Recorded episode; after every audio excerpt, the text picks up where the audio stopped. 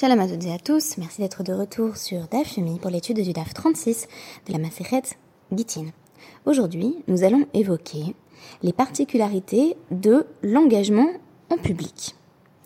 En d'autres termes, est-ce que c'est différent si je dis demain j'arrête de fumer sur les réseaux sociaux et si je prends simplement la décision en mon fort intérieur? Fondamentalement, quelle est la différence? Pourquoi a-t-on souvent besoin de se lancer des défis et de prendre à témoin les personnes qui nous entourent, comme pour confirmer la validité et la force de l'engagement.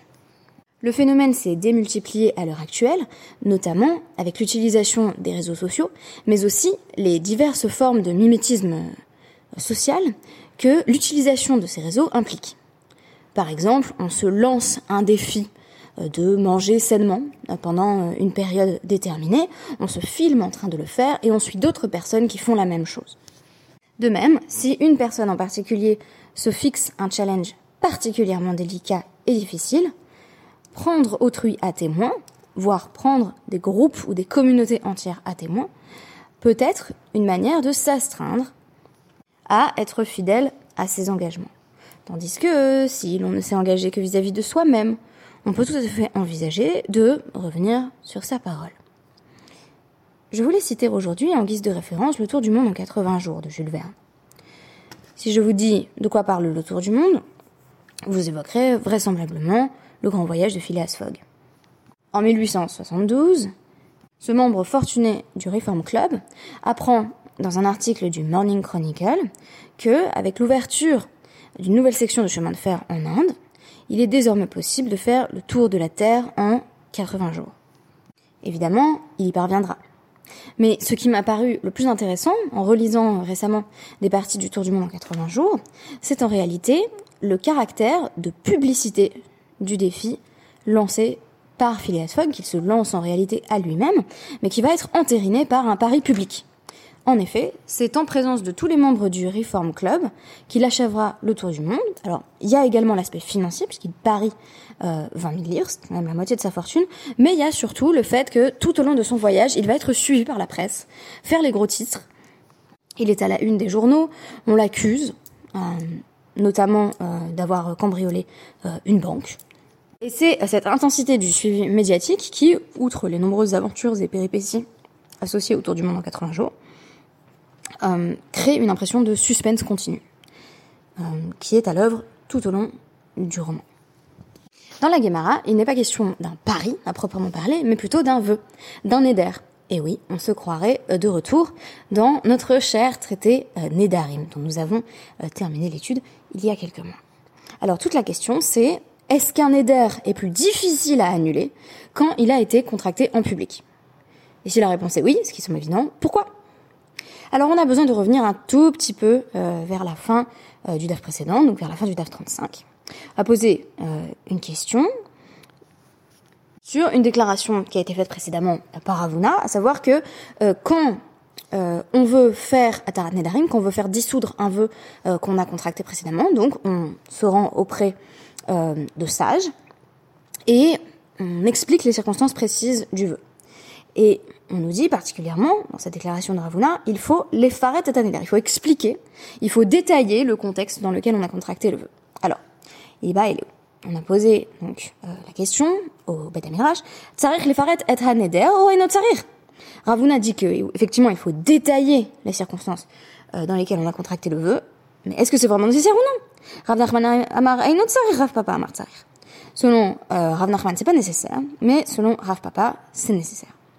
Alors Rav Nachman amar et tsarich de i amart tsarich zimnin de gayez le le diboré veracham maïde faire. Selon Rav Nachman, il n'est pas nécessaire euh, d'expliciter euh, tous les méticuleux détails euh, associés au vœu, parce que si on exige d'une personne qu'elle détaille tout le vœu, on va se retrouver dans une situation compliquée.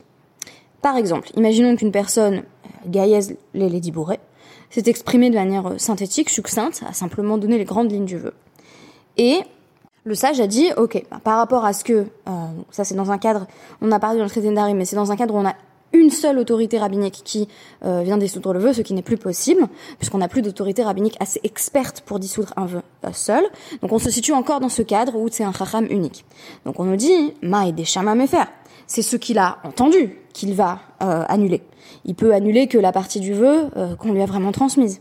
Or, s'il faut, il y avait des ramifications de ce vœu ou des cas particuliers de ce vœu qui n'ont pas du tout été explicités, qui n'ont pas été pris en compte euh, lorsque la personne a fait annuler son vœu. Donc en réalité, cette personne qui a fait annuler son vœu, elle l'a fait annuler dans les grandes lignes, mais elle pense qu'il est entièrement annulé.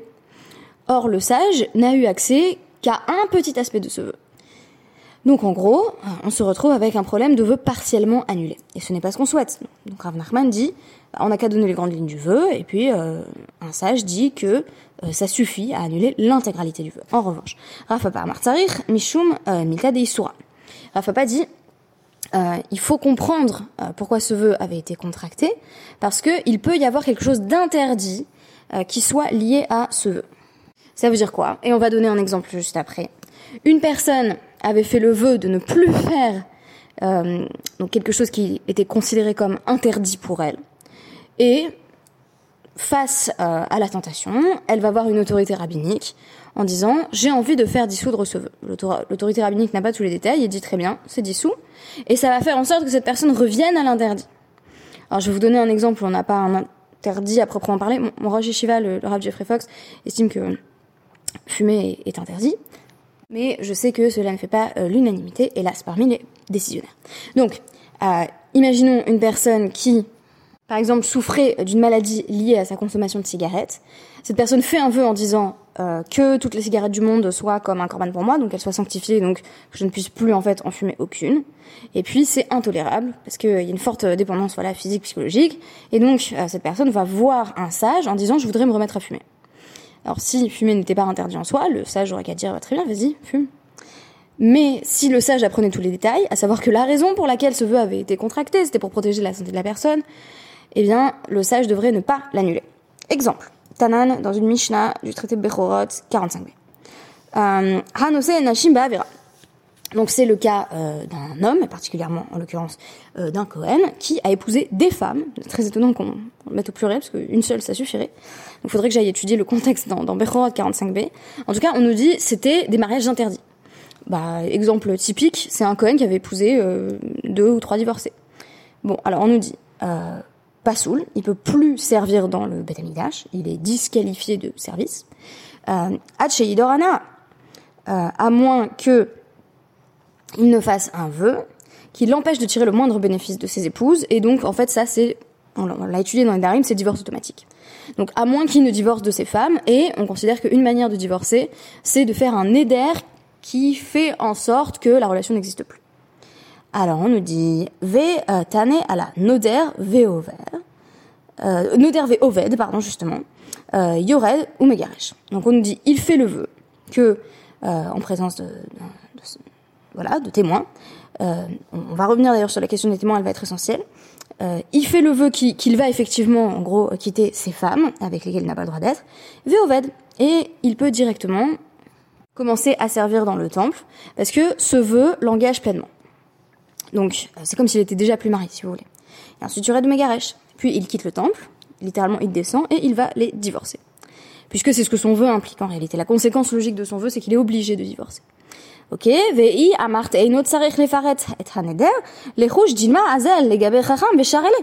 et si tu dis qu'on n'est pas obligé de décrire les circonstances dans lesquelles on a contracté un vœu, c'est très simple. Le, Cohen, il n'aurait qu'à jurer, enfin, attention, on jure pas, si, vous voulez vraiment la distinction entre euh, et Neder, il faut écouter le, le d'hier.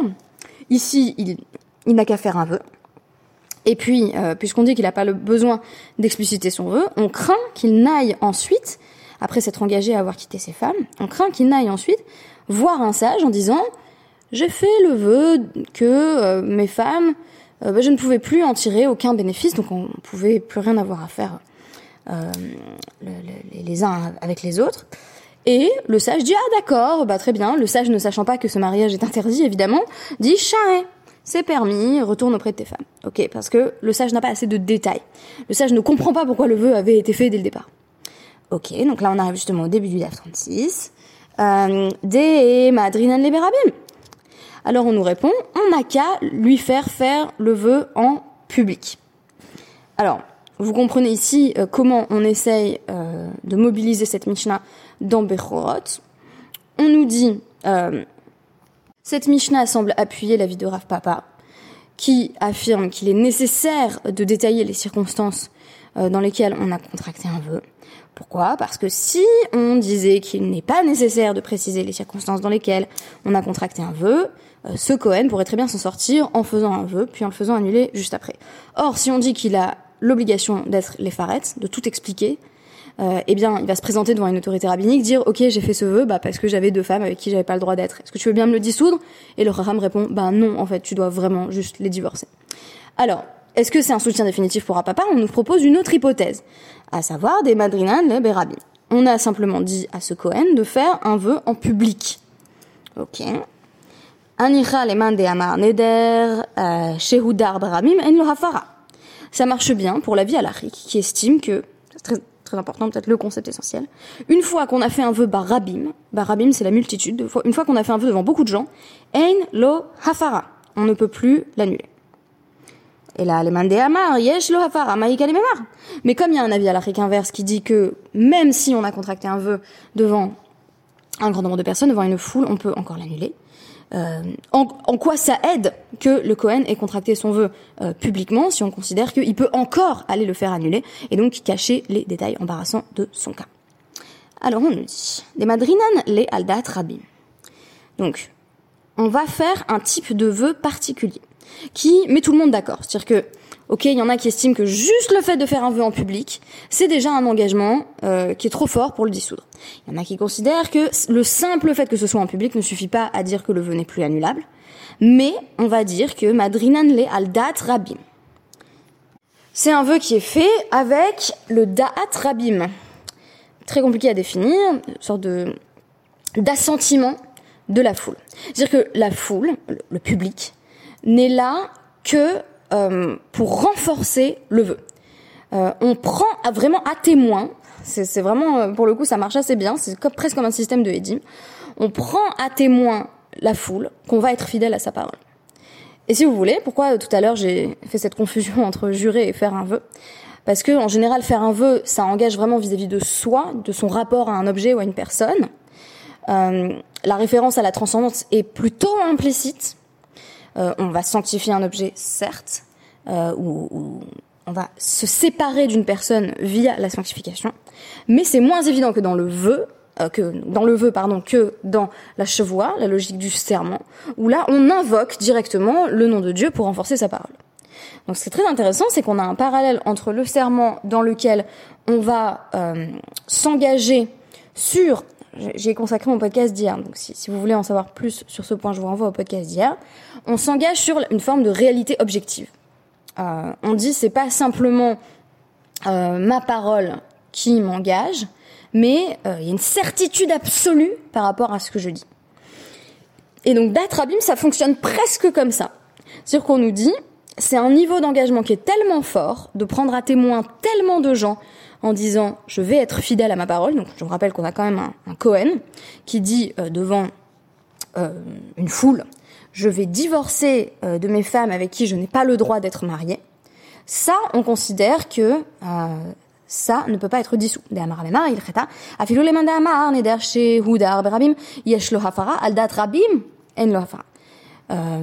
Amemar affirme en effet que la halakha est la suivante même pour ceux qui considèrent que quand on fait un vœu en public, c'est pas forcément un vœu qui peut plus être annulé. Donc un avis sur deux. Ils considèrent que si c'est al rabim, si c'est avec la connaissance, avec euh, quelque part le, le, soutien, mais en même temps une forme de soutien qui est en même temps un, un, regard contraignant, là ça ne peut pas être annulé. Si on a fait un vœu devant énormément de personnes en disant, euh, en gros, soyez tous témoins que euh, je euh, vais divorcer euh, de, mes épouses, ça, pourrait être en fait n'importe quel type de vœu, là, en l'occurrence c'est un vœu qui est lié à quelque chose d'interdit, alors on ne se sort plus euh, de ce vœu, il n'y a plus de hafara, on ne peut pas aller voir un sage et dire je change d'avis. Donc on, imagine la force de contrainte que les sages se représentent comme étant associés à l'engagement devant un public. Et donc j'ai trouvé, pour ma part, que ça, ça résonnait tout à fait avec l'utilisation qu'on fait beaucoup à l'heure actuelle euh, des autres, de communautés diverses pour se renforcer dans des dispositions, euh, des, des sortes de résolutions euh, diverses et variées. On se dit si je suis vu, si je suis regardé, euh, si euh, la présence des autres même vient entériner la force de ma parole, alors je ne saurais me dédire. Et donc, euh, terminons quand même sur ce sujet. lidvar hareshut, aval lidvar hafara. Alors, quand est-ce que le vœu n'est plus annulable une fois qu'il a été euh, contracté devant euh, devant des foules, avec l'idée que la foule est là pour valider ce vœu euh, C'est quand c'est un dvar hareshut. C'est quelque chose de euh, de facultatif. Le vœu pourrait euh, donc être fait ou ne pas être fait. Donc si je prends un témoin, voilà, un grand groupe de personnes en disant euh, à partir de maintenant, euh, je ne mangerai plus jamais de fenouil. Le fenouil est comme un korban pour moi, c'est sanctifié, j'ai plus l'accès. Euh, on peut parler de dvar hareshut. Je me suis engagée de manière très forte, et puisque je l'ai fait avec le, le, consentement et l'assentiment et la confirmation du public, eh bien, je ne peux plus me dédire. Mais si c'est, je me suis engagée à faire quelque chose qui est lié à une mitzvah, yeshlo hafara, je peux encore l'annuler. Alors, dans quel cas je peux l'annuler? Euh, si mon vœu m'empêche désormais de faire une mitzvah. C'est un peu le, cas inverse du Cohen, si vous voulez. Ce Cohen, donc, vu qu'il est marié à des femmes avec qui il n'a pas le droit d'être, eh bien, il peut pas euh, faire une mitzvah. Euh, il peut pas faire la plupart des mitzvahs d'ailleurs qui sont associés à son statut de Cohen, et il peut pas exercer dans le temple. Et donc, si enfin, son, vœu lui-même, son éder de quitter ses femmes, va lui permettre de faire une mitzvah. À l'inverse, on peut imaginer un vœu où le vœu empêche de faire une mitzvah, et c'est de, ce vœu dont il est question ici. Donc on nous dit Kihahu makre euh, euh, dardeke de adre rav acha aldat rabbi. Dehava euh, pasha bayenoke. Euh, donc il y avait un enseignant, euh, voilà, qui était euh, donc un, un, un, qui avait des, des, élèves, et Rav Acha lui a fait faire un vœu publiquement donc un vœu avec ce da'at rabim, avec l'assentiment euh, de, de, la foule. Euh, et ce vœu, c'était d'arrêter d'enseigner. Pourquoi? Dehava Pasha Bayanoke Parce qu'il ne se comportait pas bien avec les enfants. Alors qu'est-ce que c'est que cette histoire de ne pas bien se comporter? Euh, Rachid va nous dire Raftanu Termidai. Il, euh, il leur donnait trop, trop de coups de bâton. Donc c'était un, un maître qui était trop dur. Et euh, Ravacha euh, a dit bah, Je n'apprécie pas ces méthodes, jure que tu n'enseigneras plus jamais. Il a juré. Hadre Ravina. Et voici qu'arrive Ravina et dit euh, il lui dit, ben, j'annule ton vœu. Euh, tu dois recommencer à enseigner, car il n'y en a pas d'aussi euh, daïek que toi. Il n'y a pas d'autres enseignants aussi précis. Euh, il n'y a pas euh, d'enseignants euh, plus aptes que toi à enseigner aux enfants. Donc évidemment, je pense que la, la plupart d'entre nous se sentiront plus proches de, de la vie de Ravacha ici. Qu'on a un professeur qui est, qui est, qui est tellement strict qu'il en devient violent avec euh, ses élèves. Et Ravina dit oui, mais il y a personne aussi précis que lui dans son enseignement. Donc, euh, il fait en sorte d'annuler son vœu. Alors pourquoi? Parce que derrière, il y a la mitzvah de faire, euh, de faire étudier les enfants, bien sûr, mais surtout de leur enseigner la Torah. Voici euh, le cadre que nous propose notre dev du jour quant à la force de la parole, notamment lorsqu'on s'engage en public.